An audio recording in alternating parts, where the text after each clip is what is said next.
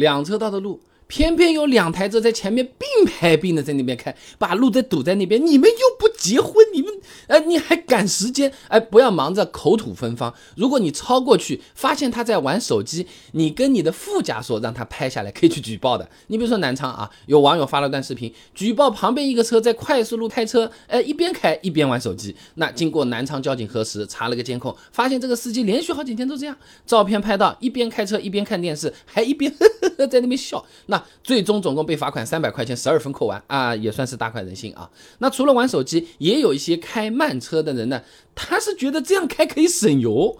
首先啊，你为了一己之力降低所有人的通行效率的行为，我觉得他就已经不值得提倡了。再者啊，你开慢车，它也不一定省油啊。那美国能源署根据大量测试得出来的一个数据啊，家用车的经济时速普遍在六十四到八十公里每小时。哎，城市里面我们开的比较慢，低于经济时速的时候是反而更加费油的啊。那高速上你要真开个八十，虽然是能省点油，但是非常不安全，也是得不偿失的。还是有不少朋友会觉得，那我开得慢，难道不是我更安全吗？我意识更好吗？不只是新手朋友啊，一些开车开了很多年的司机也不敢或者不愿意开快的啊。但实际上开慢车反而是更危险的，哎，事故率反而是更高的。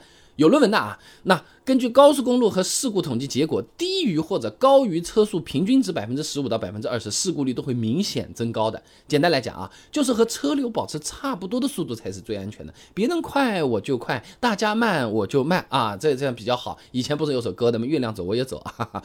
那而且开慢车啊。它其实要被罚款的，《中华人民共和国道路交通安全法实施条例》第七十八条就规定啊，最低车速不得低于六十公里的啊。那那那从实际来看啊，这个低速违章处罚案例确实比较少啊。这跑高速呢，还是能遇到在最左边那个车道开了个八十，慢慢的，还很开心的在那边晃的那种啊。那到底为什么有人会这么做？遇到这样的人，我们怎么样才能尽量避免风险？小梁姐很简单，你点我头像进我主页，你直接就搜索八零这两个阿拉伯数字，你就可以看到相关视频了啊。